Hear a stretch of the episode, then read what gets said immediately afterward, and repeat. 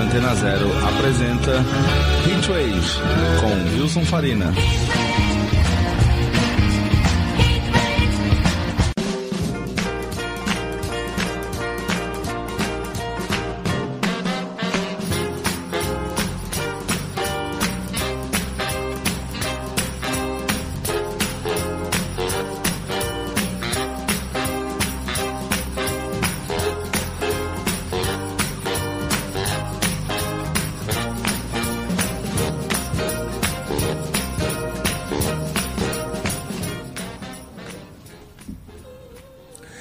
Boa tarde, senhoras e senhores. Começa agora mais um Hitwave aqui na Rádio Antena Zero. Comigo, Wilson Farina. Hoje, sábado, dia 20 de agosto.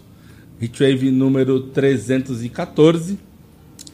E temos aqui hoje uma convidada, a cantora Giovana Moraes. Boa, noite. Boa tarde, Giovana. Tudo bem? Boa tarde. Prazer estar aqui. Muito obrigada, Wilson. Obrigado pela tua presença. Giovana é cantora. A gente já tocou músicas dela aqui no programa. Uh, ela compõe, canta, uh, toca também, né? E como a gente sempre faz, a gente já começa então ouvindo, para caso alguém nunca alguém nunca tenha ouvido nenhuma música dela, a gente ouve o single mais novo que ela lançou agora no mês passado, né?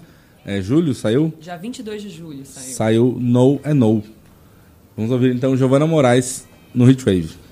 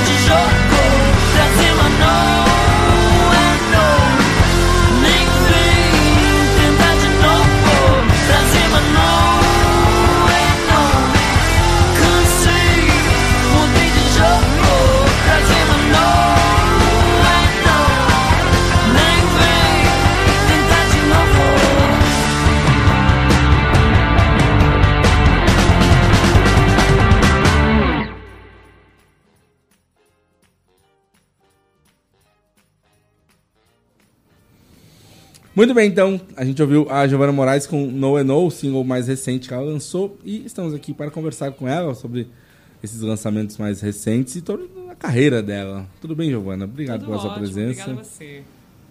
É, a gente já, como eu disse, a gente já tocou algumas músicas tuas aqui, principalmente do, desse, esse ano agora, puxando coisas que tinham saído em 2021, porque você lançou bastante coisa recentemente, né? Mas como eu sempre faço com as pessoas que vêm aqui pela primeira vez, eu gosto de começar do começo. Quando que você começou a cantar? Quando que isso virou uma, uma coisa mais séria? Como que foi? Legal. Eu, na verdade, tenho um flash com a música desde criança. Eu comecei a tocar violão com os meus sete anos de idade. Minha tia, irmã do meu pai, me dava aula. E rapidamente começou uma brincadeira no final de cada aula, que ela tocava alguns acordes no violão e eu ia improvisando em cima. Muitas vezes fazendo letra, melodia, tipo, logo na, na hora. E o meu processo criativo até hoje tem muito dessa pegada do improviso. E os meus primeiros projetos, um, Acromatics e Direto da Gringa, tem esse elemento um pouco mais forte. Basicamente, eu fui e demorei para me descobrir, me assumir artista, apesar de ter essa conexão muito forte, tipo com a música e ser um momento muito é, de escape, de catarse, eu comigo mesma. Eu demorei uns anos, estudei outras coisas, trabalhei com muitas outras coisas, até que em 2017 eu falar, poxa, gosto de tudo que eu aprendi, muito massa, mas preciso honrar essa vozinha na minha cabeça que está me falando, poxa, mas e se? Sabe? E tomar coragem, assim, tomar um risco, dar a cara a bater e começar a correr atrás. Então, a minha história, apesar de começar, assim, bem, bem jovem, é, ela foi começar mais tarde na minha vida, em 2017. Ah, mas legal falar isso que desde cedo já foi uma coisa de criar música. Muito. Porque muita gente começa só tocando música dos outros e depois vai pensar em compor, né? É, pra mim a dificuldade era tocar a música dos outros. Eu gostava de criar, de recombinar. E a brincadeira que começou com a minha tia era basicamente ela falava, mas assim não é o jeito que os Beatles tocam. E aí eu falava, então foda-se, deixa eu mudar tudo e fazer a minha, a minha própria versão. Então, Legal. realmente tem essa pegada aí. E a primeira coisa que eu ia te perguntar é: você gosta de jazz? Eu gosto. Eu gosto de tudo, na real. Eu, porque é isso, ouvindo é, nesses últimos dias antes da gente conversar, eu ouvi bastante teus discos de novo, desde o começo, até não tinha ouvido os primeiros. E tem ali uma série de influências né, no jeito de cantar, achei que tanto de jazz, de MPB, né? É. eu queria confirmar se era isso mesmo. É isso mesmo. Eu acho que, meu, tudo é referência, sabe? Eu não sou uma pessoa muito ligada só num gênero musical. É, e nem só em música, sabe? Eu acho que às vezes está lendo um livro, às vezes está passando na rua e você escuta alguma coisa, alguém falar alguma coisa de um jeito estranho, que você fala, nossa, que diferente esse, esse jeito de falar, essa gíria que eu não uso. Então eu, eu acho que tudo é referência. Eu gosto muito de estar muito antenada em sons e hum, já tive um pé grande assim no jazz. Gosto muito de, das divas de jazz, é, o scat, né, que faz o, aquele improviso vocal como se fosse um trompete com a voz. Acho que tem sim um que grande nisso no meu som. E aí chegou no primeiro single que tem aqui no, no como, como lançado, que é a música Dark, de 2017. É isso Como aí. Que aí foi essa virada pra, ah, agora eu vou gravar mesmo. É, então, assim, eu tinha várias músicas na gaveta. Desde criança, tinha. Os meus 15 anos tinha umas 15 músicas prontas. E daí era uma coisa meio que minha comigo mesma. Eu não gostava da ideia de gravar, até porque gravar dá um. Finaliza alguma coisa. E eu gostava de revisitar essas obras e estar sempre. Um, refazendo uma nova versão para tipo encaixar com o humor que eu tava. Então as músicas do primeiro disco, eu passei muitos anos escrevendo e reescrevendo. E a Dark, na verdade eu compus quando eu tinha uns 14 anos, mas eu fui gravar ela só em 2017. E daí, quando chegou a hora de gravar, eu peguei essas músicas que eu já tinha passado, repensado, recriado, e levei para vários estúdios com algumas guias que eu fiz em casa, inclusive no Thanos Studio, meu parceiro Tommy Thanos.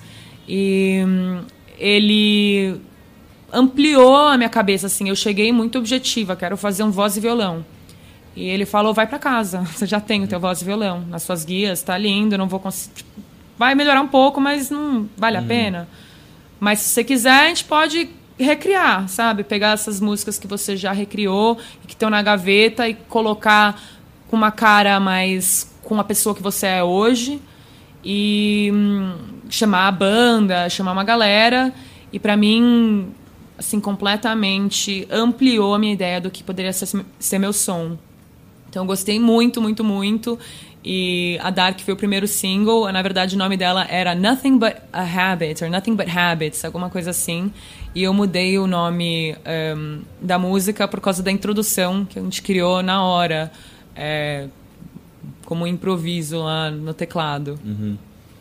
Ah, isso é interessante. Eu sempre gosto de, de ler muito sobre a música e artistas que eu gosto, e isso é uma questão que, gente, desde o Bob Dylan, assim, né, tem o lance de gravar de um jeito e quando vai fazer os shows, fazer arranjos completamente diferentes e com o tempo, a cada turnê, fazer músicas antigas mais próximas do, do disco mais recente, é, porque a música permite, né, todas essas, essas mudanças, essas roupagens diferentes. né? Com certeza. Eu adoro essa brincadeira das novas roupagens e nos meus primeiros trabalhos, tipo, fiz muitas novas roupagens para essas músicas que já eram novas roupagens.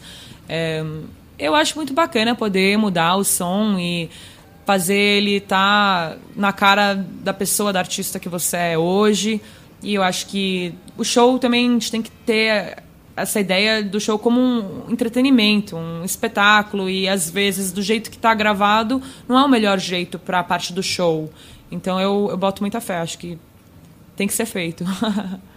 Vamos ouvir então uma música desse. É, essa é o primeiro single que aí chegou, virou o, primeiro disco, né? Que é o Acromatics, que você falou. É, a brincadeira disso, do título, era. Eu estava estudando piano, né? E eu nunca tinha estudado piano. Quando eu entrei na música, deu assim uma ideia fixa na cabeça que eu falei, poxa, eu quero aprender a tocar piano porque é uma base para teoria musical muito legal. E mas eu não tocava ainda, mas é legal que é bem linear, se você tem um ouvido bom, você consegue caçando nota, dedinho por dedinho e sai, sai algum suco lá gostoso. E então o acromatics é A, tipo com crase, que como se fosse para as escalas cromáticas. Escala cromática não é uma, tipo, é todas as notas, entendeu? Então eu, eu tava muito nessa pira do cromatismo, meio tom e tem muito disso nessas mais experimentais na Dark, tipo, que pegaram um pouco desse elemento.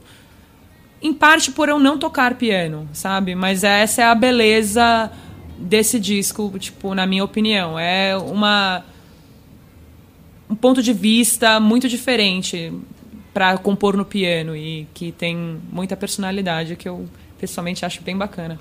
Não, muito legal. É, eu gostei muito do disco por, por isso. É, tem arranjos super diferentes. É, eu conheci primeiro as tuas coisas mais recentes, e aí fui ouvir essas mais antigas e me surpreendi, assim, achei né, um bocado... É bem diferente. Algumas diferenças, É. né?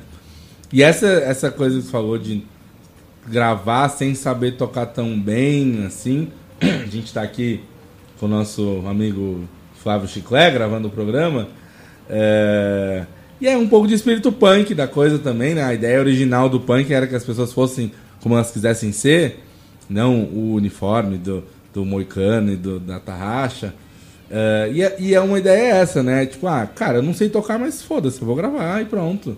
É, eu acho que ah, eu não gosto muito dessas ideias do que é certo ou errado. Tipo, é uma perspectiva diferente. E eu acho que perspectivas diferentes agregam pacas. E.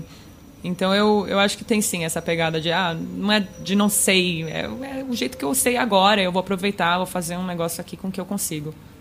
Excelente. E, inclusive, outra coisa que eu sempre acho, que também vários artistas que eu gosto falam disso, principalmente o Damon Albarn fala muito isso.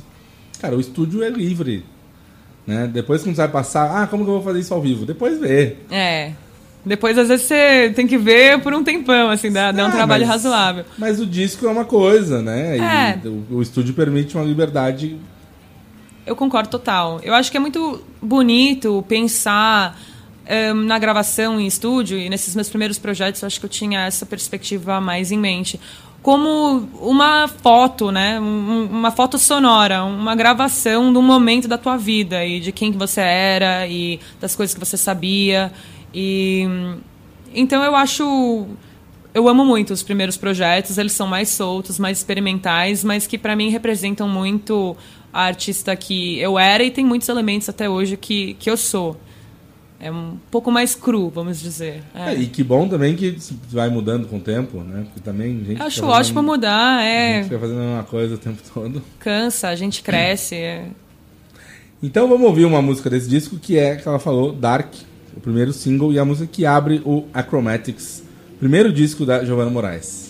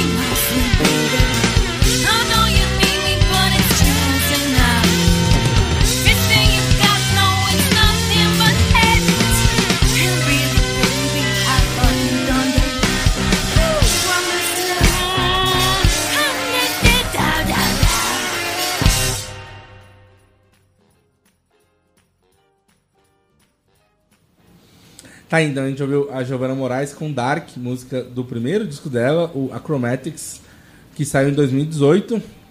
E aí, saiu o primeiro disco e o que aconteceu? Cara, é um rolê, assim, você ser artista independente, primeiro projeto. é, você nem sabe das coisas que você não sabe. Você não sabe nem das coisas que você precisa organizar. É muita coisa, em muitas áreas diferentes. É, foi um projeto de muito aprendizado, assim, ah, tá bom, como é que faz o registro das músicas, ISRC, ah, tá bom, como é que faz é, uma foto para capa, ai, como é que eu penso num clipe, então, como é que agora eu organizo um show, nunca tinha tocado com banda antes. Então, muitas novidades e, tipo, muitas frustrações, assim, bem real, tipo... Mas eu acho que com cada projeto, e eu já lancei vários, você vai facilitando, entendendo melhor o que é a tua estética, entendendo melhor é, como que você resolve os problemas e acaba encontrando tipo a tua comunicação no meio de tudo isso. Então foi um projeto que eu não, não circulei tanto. Consegui alguns espaços na, na mídia, alguns sites publicaram, fiz um show de lançamento muito massa é, no Jazz nos Fundos, que era uma casa que eu adorava.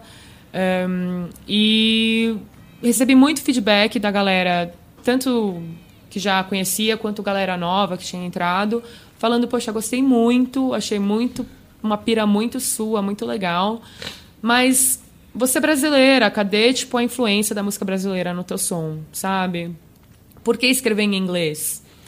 E eu fiz assim uma alta análise de tipo, poxa, é real, sabe? Eu não eu acho que em grande parte eu escrevi em inglês porque eu não queria que me entendessem tanto, sabe? Eu queria ter era um a música era um catarse, era um momento de privado meu, assim, e eu não queria colocar aquilo em português para qualquer pessoa entender. Tipo, gostava do casulo de proteção, sabe? É, mas a família, né? É, exato, é a família, é real, é isso. Né? Minha mãe não pode entender o que eu tô falando. É, é. que eu sempre, eu sempre lembro disso, de muitas histórias, de entrevistas de gente da música. E uma vez o Bill Corgan do Smashing Pumpkins disse isso, que né, eles lançaram um disco e que ele abria os traumas e demônios. Ele falou, cara, artisticamente é muito bonito, né? As pessoas acham interessante. Uhum. Mas aí tu volta pra casa no Natal e tua mãe tá com o disco e fala, que porra é essa É, aqui, o que, velho? que você quis dizer? É, é. Ou então, cadê minha música? Tem a Daddy e não tem a minha. É difícil. É, eu acho que o primeiro disco eu, eu gostava de esconder mesmo o que eu estava querendo dizer. É, e no segundo eu aceitei mais esse desafio, assim, de tipo, poxa, eu nunca escrevi em português. É, eu acho que não tem tantas mulheres fazendo, compondo em, em, em, português, então eu acho que também é um espaço interessante de, poxa, eu posso contribuir, às vezes até mais, um, no catálogo de músicas que existem um, em português do que no catálogo de músicas que existem em inglês, porque não é só americano ou um, galera de Londres que escreve em inglês, galera, tipo, mundialmente escreve Sim, em inglês. E, então eu, eu super abracei esse desafio para o segundo projeto. E, e- mas é, até isso eu ia perguntar. Esses dois primeiros discos, e depois acabou saindo o segundo em 2020, né? E esse- esses shows, chegou a formar uma banda fixa? Foi uma coisa mais, eh, eh, mais solta? Como que foi isso? Então, no primeiro projeto foi mais solto. Eu ahn, tinha. dependia do tipo de show que eu ia fazer. Então, eu fiz um show na Unibis Cultural que eu fiz mais puxado pro jazz. E foi interessante fazer todas essas, tipo. diferentes roupagens do disco, de algumas músicas do disco, porque daí eu tinha material para mostrar para diferentes tipos de show. Tipo, você quer uma coisa mais piano, voz e baixo, tipo, baixo acústico, tó. Você quer uma proposta banda cheia, tipo, muda, muda o valor, muda a identidade. Mas me deu muita versa- versatilidade para também experimentar e enten- entender que tipo de show que eu gostava de fazer, que eu gostava Sentia mais à vontade. é, né? exato. Então, no primeiro ahn, disco não tinha muito uma banda fixa, tinha alguns parceiros que ahn, às vezes estavam mais fixos do que outros, mas, puxa, eu já toquei com um monte de gente no primeiro projeto, principalmente.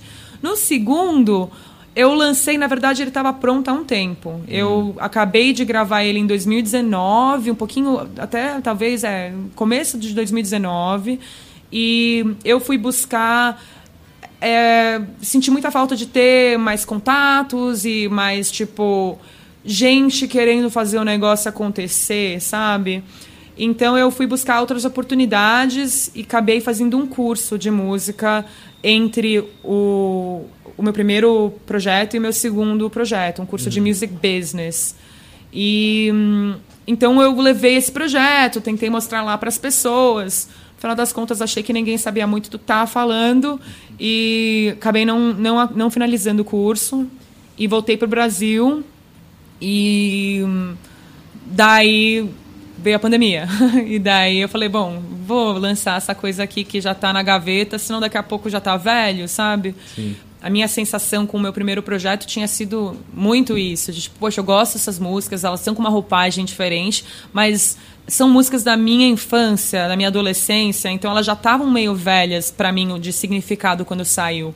Então para mim eu não quis segurar o projeto. Tipo, na pandemia eu falei: "Ah, tudo bem, a gente adapta, a gente vê o que a gente faz, mas para mim isso tem que vir ir pro mundo antes de eu não estar mais empolgada com esse som, sabe? E e foi isso. Então, em 2020, é... eu estou usando aqui como base o, o teu perfil no Spotify. Porque eu acho que hoje em dia, né, também serve como um, um guia, né? Uhum. 26 de junho de 2020 sai o Direto da Gringa. Isso. A brincadeira é que eu estudei fora, né? Eu, eu fiz faculdade nos Estados Unidos e depois eu fui para Espanha fazer esse curso. Então eu sempre uma galera zoava que eu era gringa, né? Ah, minha amiga gringa, entendeu? E então eu e todo mundo estava comentando do fato da do som ser em inglês do primeiro disco, então eu fiz esse trocadilho, essa brincadeira de vou lançar um álbum direto da gringa, a gringa sendo eu. Acho que são 16 músicas, se eu não me engano. Sim, é, tá aqui 15 músicas. 15. desse- inclusive uma que chama Samba Gringa. É, essa é uma vinhetinha, é ótimo. E aí, bom, coisas que saíram no meio da pandemia ficaram bem prejudicadas, né? Médio, viu? Tipo, eu acho que se a gente volta para essa ideia que com cada projeto que a gente lança, a gente tá aprendendo coisas novas sobre, tipo, como divulgar um trabalho. Tipo, eu tava muito na pegada de fazer show. E daí veio a pandemia e foi prejudicado porque eu não pude fazer tantos shows. Mas eu aprendi um monte sobre essa parte da divulgação e como que eu faço pra. em, continuar o assunto, tipo, do meu trabalho. Então, eu fiz logo depois do Direto da Gringa, um pouquinho depois, em 2020 também, um- algumas músicas releituras puxadas pro rock ao vivo, cham- chamei de Rocking Gringa. E hum, isso foi legal porque eu já comecei a ter uma noção de como essas músicas iam ser em show, porque eu tava muito, poxa, no primeiro projeto, muito amarrada no piano, e não era o tipo de show que eu curtia de ver e nem de fazer, sabe? Não achava que tava valorizando os meus talentos naturais, tipo, eu, eu gosto de estar lá na frente da galera. Tem gente que prefere estar atrás do instrumento. Não é meu caso, entendeu? Tipo, acho que pode ter um momento ou outro que eu pego o instrumento e é bacana, mas o show inteiro, pra mim, fica muito uma muleta. Tipo, não, não é o tipo de show que eu gosto, pessoalmente, nem de ver e nem de fazer. Então, foi muito legal, assim, de pegar e lançar o negócio e conseguir experimentar como é que eu faria o show sem ter a pressão necessariamente da plateia, entendeu? E pensar em conteúdos diferentes que poderiam dar uma refrescada no projeto e me encontrei pacas, assim, tipo, não, não achei que ficou prejudicado. O disco foi indicado por vários sites como um dos melhores de 2020, então, tipo, foi muito legal, me colocou um pouco mais no mapa. Legal. Vamos ouvir então uma música desse disco? Vamos. É... Você quer escolher uma delas? Indicar uma? Eu quero saber o que, que você gostou. Eu gostei eh, dessa Espera. Beleza, vamos de espera, que então. achei, achei uma boa. Vamos ouvir então Giovanna Moraes com Espera, que é do é, quarta, quinta, enfim, é uma das músicas do Direto da Gringa, disco que saiu em 2020. Essa foi a primeira música que eu fiz em português. Olha só É. que bonito. Então tá aí. Nem sabia.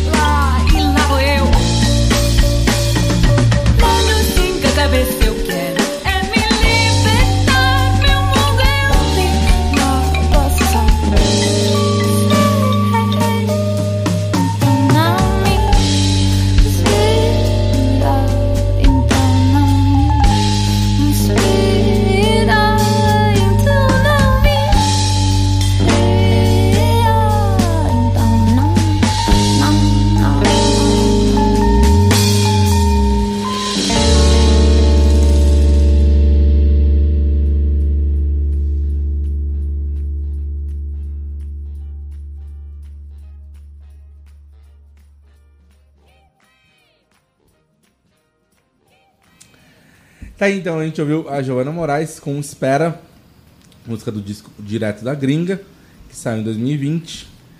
E aí, é, até olhando aqui essa relação de lançamentos, a partir de 2020, principalmente 2021, tem uma série de singles e EPs que você lançou. Isso. Que eu lembro que o que a primeira coisa que chegou pra mim foi esse 3. É, que tem. Acho que é aqui que tem a música do Bugarins, né? Uhum. Bugarins Are You Crazy? Que me chamou a atenção pelo nome, até porque eu, eu acompanho o Bugarins desde sempre. E tem, ah, e tinha o. Manchaca 3 também, né? É, é. Que é uma brincadeira com os dois discos que eles lançaram. E eu falei, cara, o que, que é isso aqui, né? Fui ouvir, será que deve. Vai ver que é alguém fazendo cover do Bu- Bugarins, não sei o quê.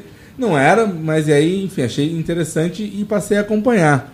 E aí saiu, lançou uma série de singles desde então, desde o ano passado. Isso. É, aí como que foi? Primeiro, eu, eu sempre gosto de saber como o processo mais físico. Se formou uma banda, se passou a gravar sozinho em casa, como, como que saiu tanta coisa, assim? Cara, eu formalizei a minha parceria com o Tommy Thanos do Thanos Studio. Eu brinco que eu sou sócia lá. É, passei grande parte da minha pandemia produzindo, gravando. O Tommy entrou mais formalmente no meu projeto também, tocando guitarra comigo, é, ajudando a organizar a galera da banda. Isso faz uma baita diferença ter alguém te dando uma mão, porque é muito trampo para uma pessoa só. É muito trampo para duas pessoas, mas já ajuda pra caramba. Mas a ideia desses lançamentos aí de 2021 foi que eu lancei o, esse 3, né? Que você falou que chegou pra você. E a ideia era fazer um mini álbum, tá? Então era como se fosse. Que eu me arrependo um pouco de não ter colocado uma música a mais, porque daí ele ia estar como um disco, entendeu? Mas eu queria tentar reduzir. Ah, o último que do Direto da Gringa, 15 músicas, é coisa pra caramba. E às vezes não é todo mundo que fica lá nas 15 músicas. Eu acho que o quanto mais você trabalha o teu som, a música, mais você tem chance em chegar em outras pessoas. Então eu queria fazer um experimento lançando menos música e conseguindo trabalhar, tipo, mais cada uma. Então foi isso, eu lancei o 3 com lyric videos pra todas, tipo, e daí fui resgatando as faixas do disco com EPs ou lançamentos como se fosse um single duplo, um single à moda antiga, em que tivesse Lado é, A e lado B. é, que tivesse a, a- música em questão, tipo, o primeiro single foi Baile de Máscaras, daí teve um lado B que chama eh, Pieces of My Soul, com participação de um brother meu do rap, eh, Pi- Piru- Piritubano. E daí, num próximo single, Rosalia, lado A, la- lado B, ah, muita gente me perguntou se era pra Rosalia a cantora. Então eu fiz um, como se fosse um reggaeton ala Rosalia, e se fosse pra ela, entendeu? Sim. E daí do Bugarins, eu fiz o meu Manchaca, que daí eu peguei. Vou te contar essa história do Bugarins, porque eu acho que você vai curtir. Mas assim, rolou durante a pandemia uma chamada dos garotos para os fãs colocarem em linha de voz uma música instrumental deles que chama Are You Crazy Julian? Daí eles disponibilizaram os, os tracks, os themes, tudo, e falaram: vai lá, galera, faça a tua versão.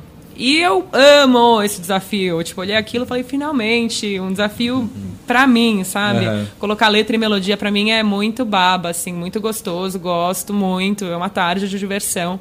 Então eu peguei aquilo lá e, e fiz a minha letra.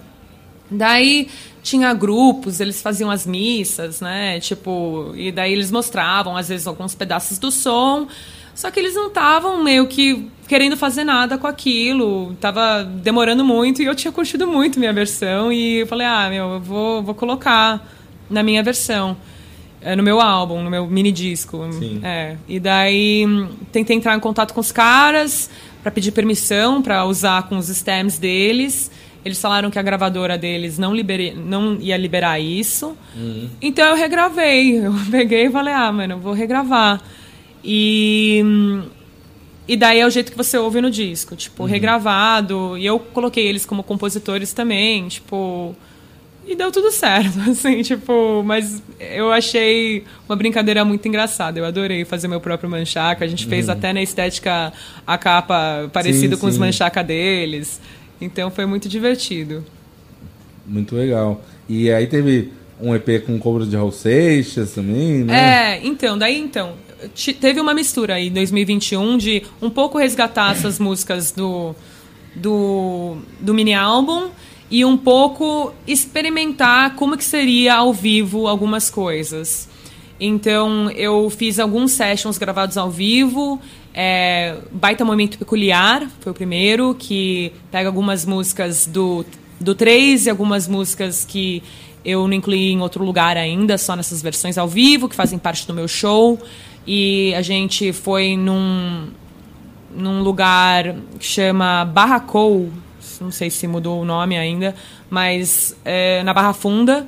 E criamos um cenário, luzes, fizemos um espetáculo, só faltou plateia. E foi muito gostoso, assim. Daí começou a ter mais unidade de banda, comecei a tocar mais com as mesmas pessoas e vai criando, tipo, essa conexão, né? E daí o do Raul também foi nesse espaço do Barracou. eh, e a gente aproveitou algumas alguns elementos das luzes, então no Baita Momento Peculiar tem um círculo que fica atrás de mim, e no Raul eu tô dentro desse círculo, mas fazia tudo parte desse experimento de tipo, como que seria o show, vamos preparar um pouco o repertório e ter material para poder jogar nas redes. E então foi meio isso. A gente fez também o, o Tiny Office, que eu fiz uma brincadeira é, meio do NPR, sabe? Tiny Desk, eu adoro. Sim, eu sim. descubro muitos sons lá e eles ainda não me chamaram. então eu falei, ah, vou, vou tentar fazer o meu próprio. E ehm, aluguei uma câmera 360 e, tipo, ficou muito foda, muito legal. Parece que você tá, tipo, no escritório do meu pai. Foi muito legal. E aí, depois, mais outras músicas até agora, né? Ah, ah, essas de 2022, que tem também até uma, uma estética parecida de, de capa, ah, que são as mais recentes. É, daí em 2022 eu fiz umas participações especiais com o Bola, da banda Zimbra. Não sei se você conhece, mas é muito legal. Eu descobri no Spotify uma música do Zimbra e amei. Eu gosto de pesquisar, então eu vou sempre para ver quem que compôs. E daí eu vi lá Rafael, sei lá o quê. Eu falei, Rafael? Quem é Rafael? Procurava no, no Instagram, não achava, não achava, não achava. E daí eu percebi que o nome do Bola é Rafael, é que ele usa o nome artístico Bola. E daí entrei em contato com ele, fui num show e me veio essa música primeira que chama Voar, que foi uma das primeiras músicas que eu escrevi na minha vida. Eu falei, nossa, essa música tem a cara dele, o show dele é acústico, voz e violão, vai ficar lindo. E hum, era uma música que estava na gaveta há muito tempo. Quando eu fui fazer o Acromatics, a gente acabou não selecionando ela. Ah, vamos escolher, essa é muito pop, vamos escolher uma, umas outras que dá pra gente pirar um pouquinho mais. Estava bem nessa fase de experimentar. Então ela ficou meio esquecida. E daí, hum, ouvindo o Bola, o show dele, eu falei, poxa, eu acho que vai combinar muito legal. E daí fiz o convite, ele topou. E falou, poxa, inclusive essa música linda me lembrou dessa outra música minha que também tá na gaveta, que chama Todo Tempo. E daí a gente resolveu fazer esses dois lançamentos. A ideia era para fazer tipo um single duplo também, mas eles preferiram separar em dois lançamentos, mas eles fazem parte de um negócio só. A capa é a mesma coisa, só que invertida. Sim, sim, é, dá, dá pra ver aqui que, né, o, o rosto... do- Espelhado, dos é. dois, espelhado. E... E aí agora a mais recente, que é No and No. Exato. No I Know tá vindo aí como o primeiro single do meu novo álbum, que chama Para Tomar Coragem. Vai estar disponível no dia 16 de setembro. Olha só. E eu tô muito empolgada. Finalmente um projeto meu, rock and roll, muito, muito foda. É, isso é uma, uma das coisas, né? Com esses, esses lançamentos mais recentes, acho que desde essa Betray, que eu lembro, já, já é uma pegada mais rock. eh, um desses EPs tem cover do Queens of Stone Age, né? Acho que tem uma, uma coisa nessa linha agora, né? Com certeza. Eu acho que o meu show sempre teve um elemento rock. E eu fui descobrindo isso fazendo esses ao vivos. Eh, O cover do Queens of Stone Age, No One Knows, está no Rockin' Gringa. Então foi o primeiro sessionzinho que eu gravei ao vivo. E a gente já estava puxando um pouco pro rock. Porque era isso, não queria estar no piano. Então a gente colocou outra guitarra. E daí outra guitarra e eu solta. Tipo, quando você vê, o negócio é rock, entendeu? E. eu acho que eu fui descobrindo isso com os lançamentos e firmando isso, então você vê realmente ficar mais nítido esse universo do rock e que vai vir ainda mais pesado pro, pro álbum. Vamos ouvir mais duas músicas então, antes de perguntar mais sobre esse disco que vem por aí. Então, entre esses essas músicas todas que saíram do ano passado pra cá, é, até porque foi um período que o Hitwave não estava acontecendo aqui na Antena Zero, vamos ouvir o Are You Crazy Bugarins Boa. e Voar, Fechou. que aí fica, a gente já volta. Então, mais duas músicas da Giovanna Moraes e a gente volta já pra conversar mais com ela.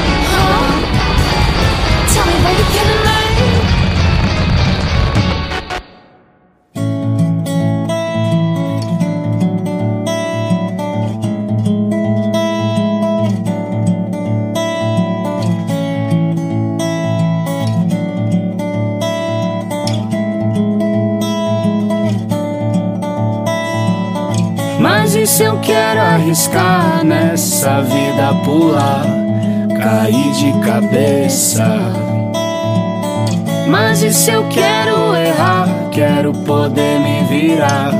Será que você me deixa?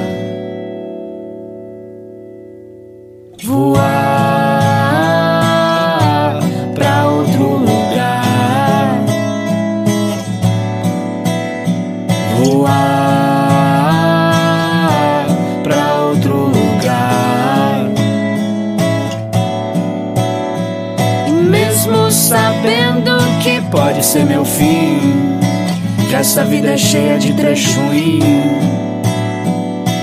Sigo querendo me vendo assim Será que você me deixa?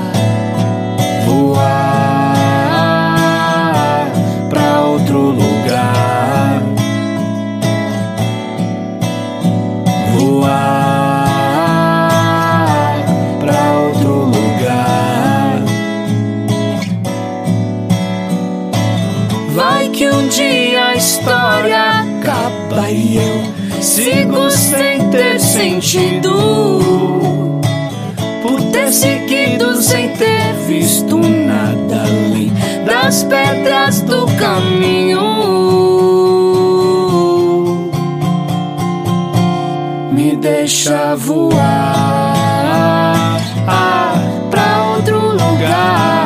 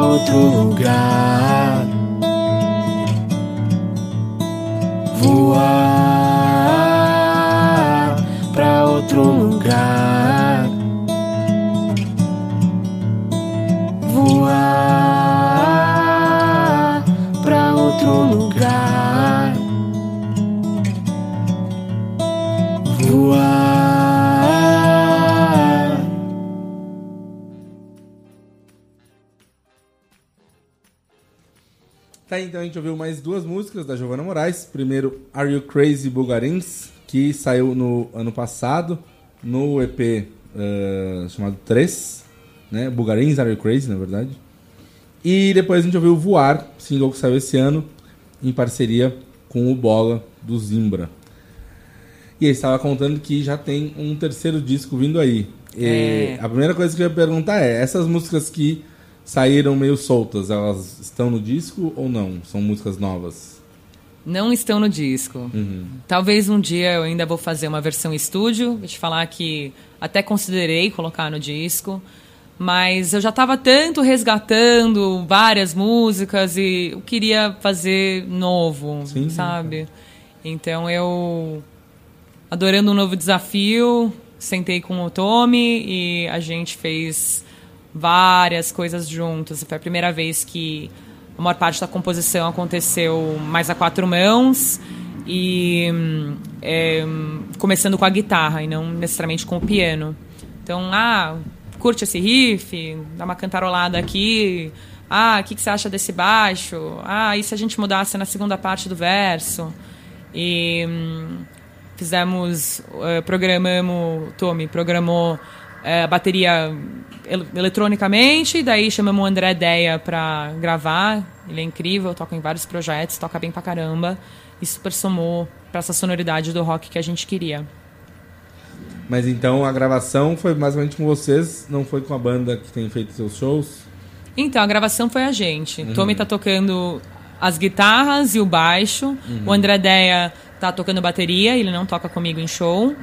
Ahn, e eu tô nas vozes. Acho que é isso que tem de instrumentação nesse, nesse disco. E hum, a galera do show tá sendo a galera do show. A galera. Era mais pra deixar mais fácil, mais rápido, sabe? Se você tem que coordenar com a agenda de todo mundo, a gente queria já chegar com o disco novo esse ano e tava fazendo um monte de show. Achamos mais, mais prático. Sim. Mas aí então o disco sai agora em setembro e aí já se pretende, você pretende eh, emendar mais shows com já promovendo esse disco? Com certeza. A gente tá, desde que o mundo abriu, se jogando, correndo atrás, tocando aqui em São Paulo, no interior. É, fizemos, finalizamos o projeto da pandemia, né? Que a gente fez um show que eu chamei de Baita Momento Peculiar, que é o nome do EP que a gente gravou ao vivo, aquele espetáculo lá. A gente começou no Blue Note, aqui em São Paulo.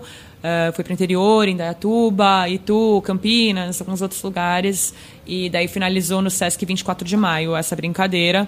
Já colocando algumas músicas que vão estar no disco novo para ir experimentando.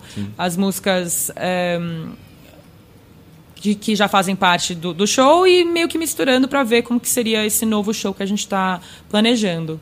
E daí o, o álbum vai sair no dia 16 de setembro. No dia 17 a gente vai estar no La Iglesia, abrindo o show do Far From Alaska. É, fazendo um show aí com várias músicas do álbum novo. E já estamos com algumas outras coisinhas alinhadas para esse ano para circular bastante essa ideia. Ah, legal. Fazer valer. E sim, claro.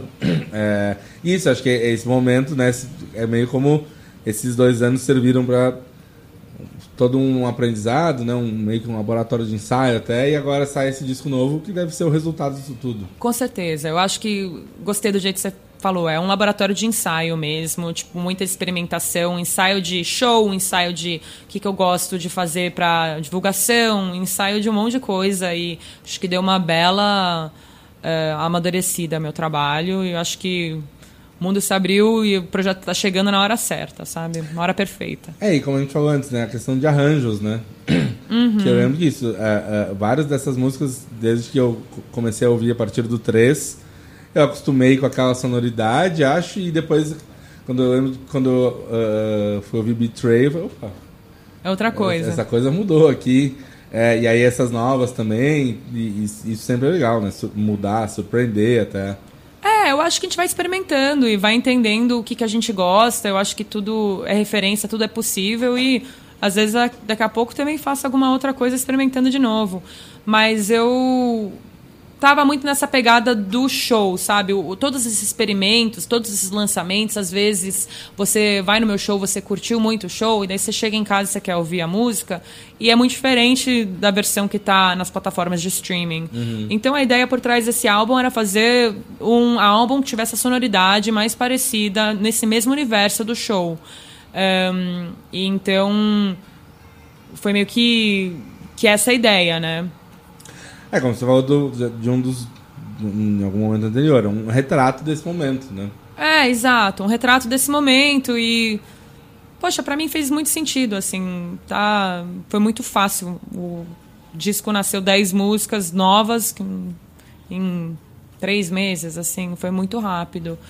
E a gente vai ganhando maturidade e confiança também. A gente vai sacando que às vezes tá bom, sabe? Não precisa ficar mexendo, remexendo, tipo, deixa viver assim. Ah, bom. é, Aí entra na questão de mixagem, mixagem é questão de gosto. É, mas não só isso, com tudo. Tipo, eu acho que esse negócio de lançar bastante, você aprende que, poxa, projeto bom é um projeto lançado, sabe? E que você vai aprendendo do teu processo, do que você gosta fazendo, entendeu? Às vezes você fica, ai, mas eu não sei, eu quero que seja perfeito. Tipo, deixa ser imperfeito e daí você descobre o que é teu caminho a partir disso, sabe? Sim. É. Não, muito legal. É, é, que também é uma outra coisa que, né, também muitos artistas, é, o- desde o John Lennon, lá no comecinho dos anos 70, logo que ele sai dos Beatles, ele fala, cara, tem uma música muito famosa dele, que é Instant Karma, que ele compõe num dia, grava no outro e lança na mesma semana. Ele fala, cara, tem que ser que nem jornal, tem que ser atual, fresco, senão...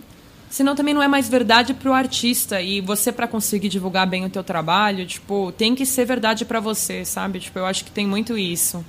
E às vezes a gente fica, se rende pras vozinhas internas, tipo, na nossa cabeça. Ai, não tá bom, não é bom o suficiente. Tipo, foda-se, é uma perspectiva. E se você tá sentindo, provável que outras pessoas já sentiram. E é isso que faz o negócio virar, sabe? É outras pessoas resonarem com aquela frequência, é isso.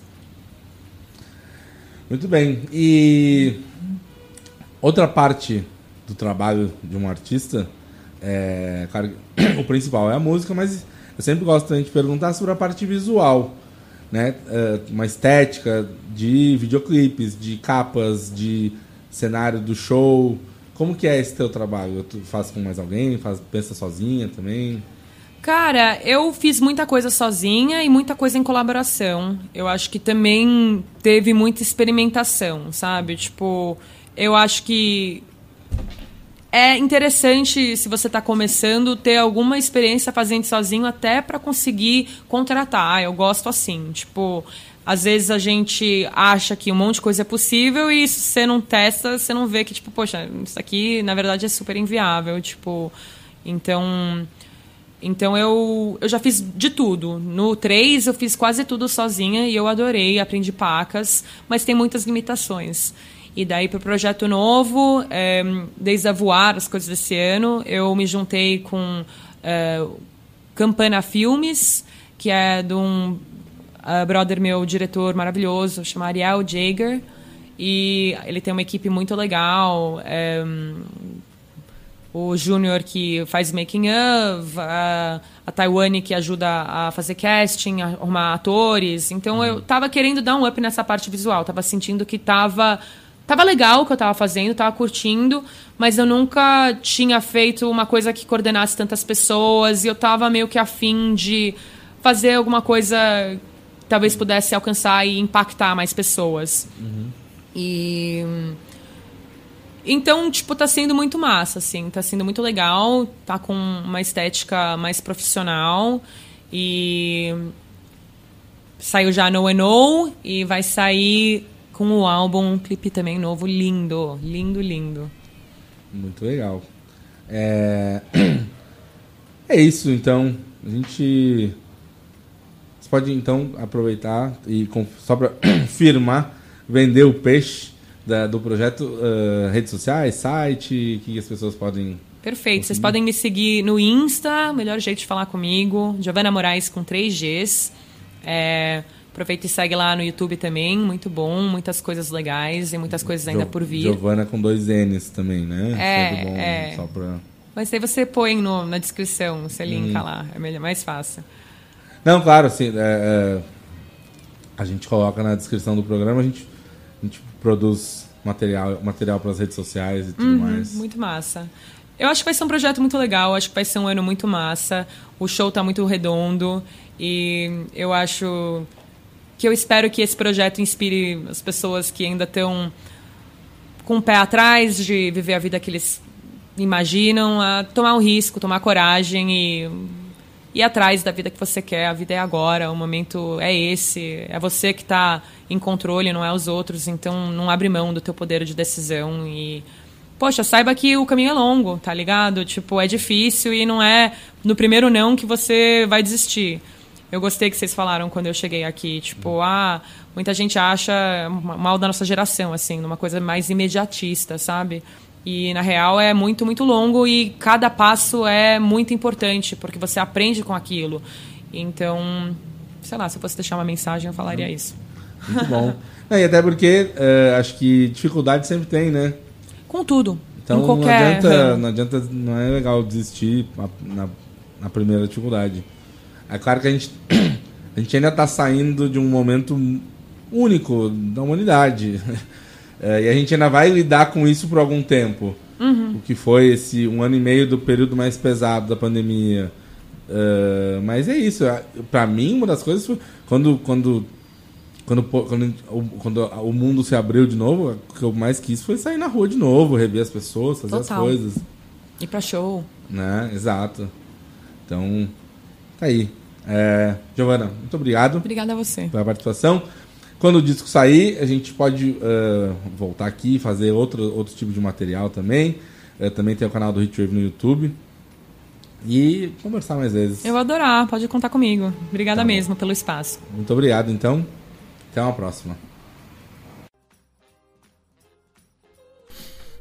Tá, então a gente ouviu toda essa primeira parte do programa de hoje com a Giovana Moraes. Agora, nessa segunda hora, eh, a gente ouve mais músicas, né? O Hitwave vai até às seis da tarde. Uma das coisas que eu vi recentemente, na semana passada, foi o filme do Elvis, né? Tá bem em voga aí. Saiu, já tem um tempinho já que saiu nos cinemas. Ah, uma biografia feita pelo Baz Luhrmann, diretor que já tinha feito outros filmes famosos, o Moulin Rouge, ah, entre outros. E claro que dá pra debater a veracidade do filme, as coisas, se elas aconteceram bem daquele jeito ou não, mas a questão é que o filme em si, ele funciona, né? Ele ada- adapta ali algumas questões, ah, muda uma outra coisa, e claro que o tom exatamente da- das coisas nunca dá pra saber exatamente, né? O convívio na intimidade do Elvis, tanto com o Coronel Parker, que é o outro personagem principal do filme. Mas a questão é que no que o filme se propõe, ele funciona muito bem, muito legal. E uma coisa muito legal é a trilha sonora, que traz várias músicas do Elvis eh, refeitas ou readaptadas, não permitindo que o Elvis cantasse duetos com, por exemplo, com o Jack White, com o Kevin Parker do Tame Impala, com meio que mashups assim, remixes, eh, coisas que permitem releituras e que, e que algumas ficaram muito legais. Eu gostei bastante. É, além de ter outros artistas cantando músicas, ou músicas do Elvis mesmo, ou músicas da época. A gente tem a Iola, que é uma, uma cantora que a gente já, to- já tocou aqui, que ela faz ali a Sister Ro- Rosetta Thorpe no filme. É, tem um outro rapaz que faz o Little Richard. Então, É, tudo isso tem na trilha e fica muito legal. Várias. Uh... Lembrou um bocado assim, ó, esses momentos lembraram até um pouco o Love, aquele dos Beatles, né? Que dá uma, uma modernizada assim no som, né? Tem músicas da Doja Cat, do Eminem, de vários rappers, que a gente deixou de fora aqui, mas enfim, a gente puxou pro que a gente gosta mais. A gente ouve então um bloco agora com músicas dessa trilha sonora, começando com esse dueto que pareceria improvável, Elvis Presley com Jack White cantando Power of My Love.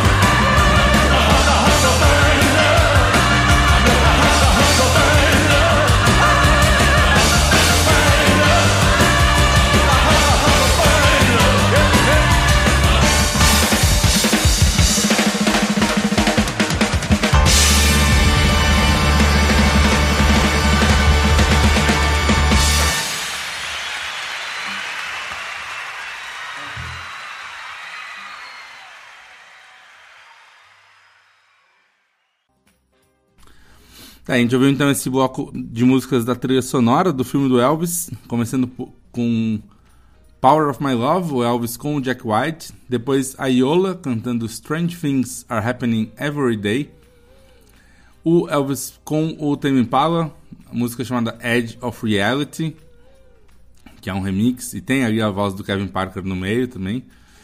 E por último, Burning Love, uh, numa mixagem do filme, né, um film mix chamado aqui, uh, que altera ali um pouquinho a mixagem da música, mas é uma das músicas que eu mais gosto do Elvis. Gostei do filme. É, esses filmes, essas biografias, né, sempre são um pouco complicadas. Eu gosto muito da do Ray Charles, é, que eu acho que tem o tom certo ali de, né, entre mostrar as partes legais, as partes ruins. Essa do Elvis coloca ele um pouco como se fosse uma mera vítima do Coronel Parker e acho que não foi bem assim, mas enfim, também nem sou grande conhecedor do Elvis, então o, o fato é que o filme funciona. Achei o filme muito legal. E e é isso, enfim, tem vários outros que são bem, bem piores, né? Mas aí é outra história, deixa pra lá. Seguindo agora, a gente ouve mais um bloco de músicas de bandas puxadas pro rock psicodélico, como a gente gosta bastante, sempre toca aqui, incluindo uma das nossas bandas brasileiras preferidas, que há poucos dias completou 10 anos do lançamento do disco A Mágica Deriva dos Elefantes, o segundo álbum do Supercordas. A gente ouve então a música desse disco chamada Índico de Estrelas.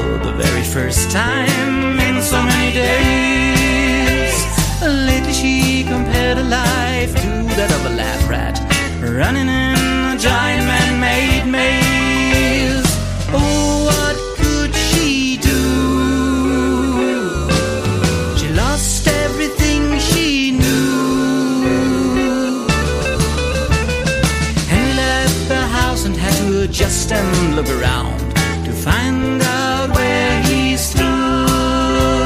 It happened well from time to time, not because he wanted, but because he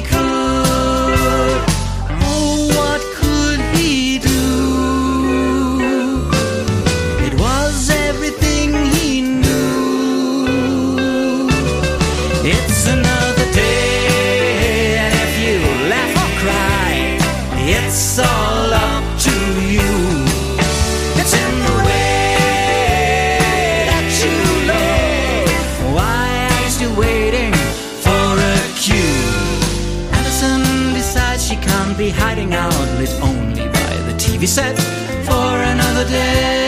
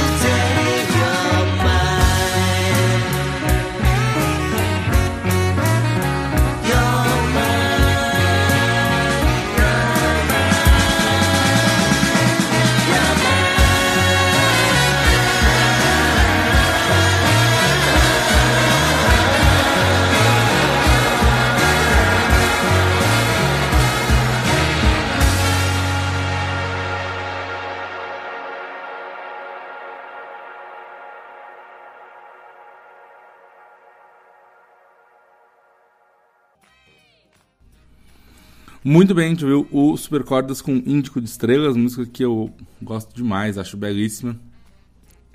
Depois tivemos o The Never Ending Fall com Like She Does, muito boa, né? Uh, o Julian Rybarski com Ellison and, and Henry. E por último, o Michael Drosk com For Those of You Who Measure Time. É, essas três bem, bem bandas psicodélicas, né? Músicas bem influenciadas aí por anos 60, coisas que a gente gosta bastante. E no que eu ouvi já gostei desse, desse povo todo aí.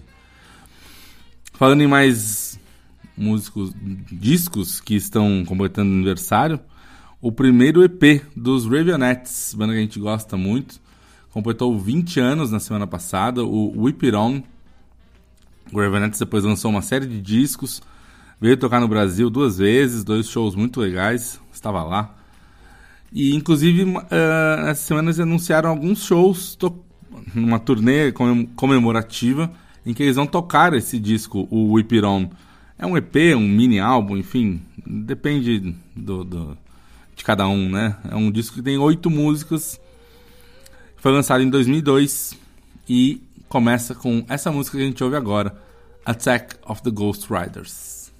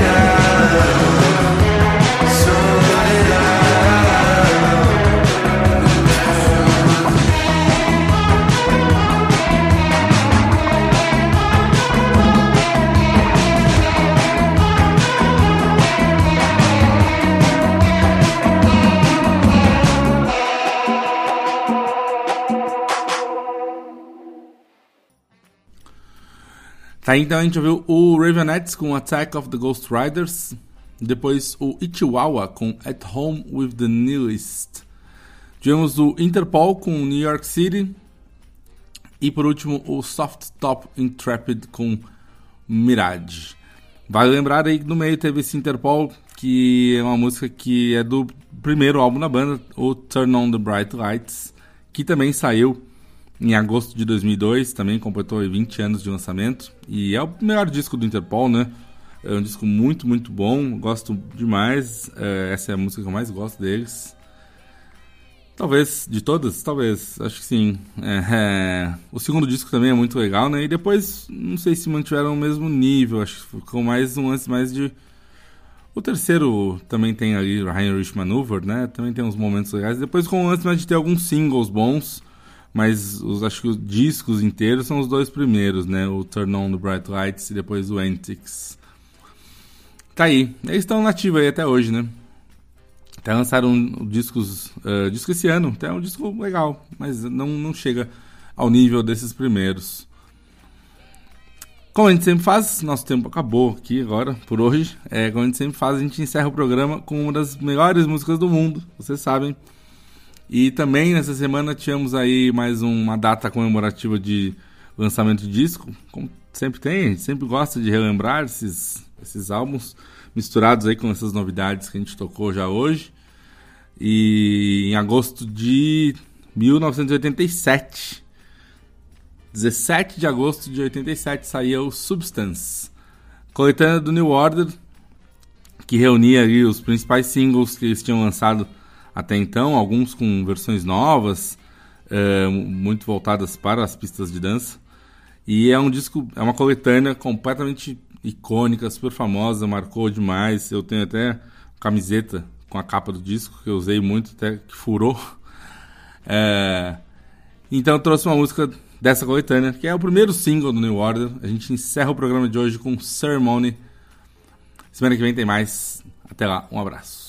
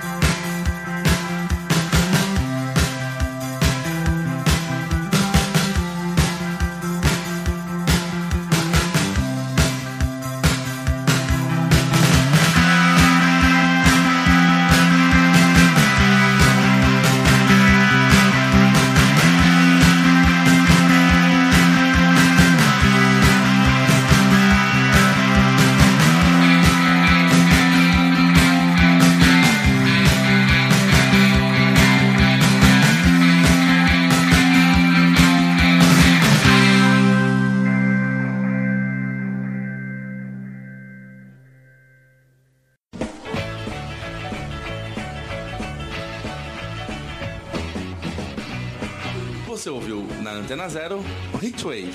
Produção e apresentação Wilson Farina.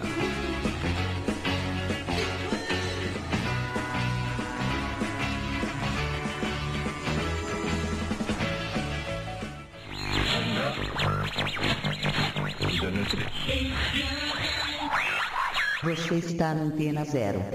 Antena Zero. A rádio que não toca só o que você quer ouvir, mas o que você precisa escutar.